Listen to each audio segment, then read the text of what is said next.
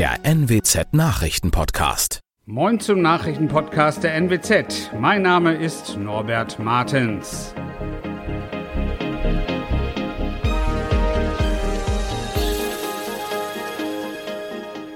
Und das sind unsere regionalen Nachrichten. Zahlreiche Corona-Lockerungen ab Sonntag in Niedersachsen.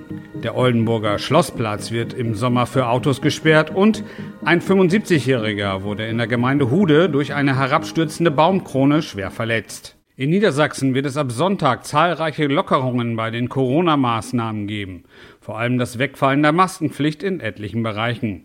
Hintergrund der wegfallenden Maskenpflicht sei das neue Infektionsschutzgesetz des Bundes. Demnach kann eine Maskenpflicht ab dem 3. April nur noch für wenige Bereiche verhängt werden. Das sind laut Landesregierung etwa Kranken- und Pflegeeinrichtungen, Arztpraxen sowie der Personennahverkehr. Auch an den Schulen müssen Schülerinnen und Schüler nach den Osterferien keine Maske mehr tragen. Dafür sind nach den Ferien für acht Schultage tägliche Corona-Tests vorgesehen. Nun ist es fix. Die Straße am Schlossplatz in Oldenburg wird für die Zeit von Juni bis September für den Autoverkehr gesperrt. Und auch die Parkplätze fallen weg.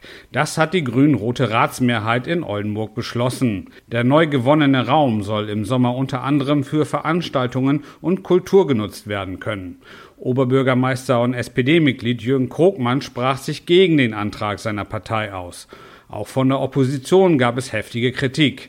CDU-Ratsherr Christoph Bark warf Grün-Rot vor, aus ideologischen Gründen die Autos zu verbannen. Auch Stimmen aus der Wirtschaft kritisierten die Sperrung des Schlossplatzes im Vorfeld der Abstimmung.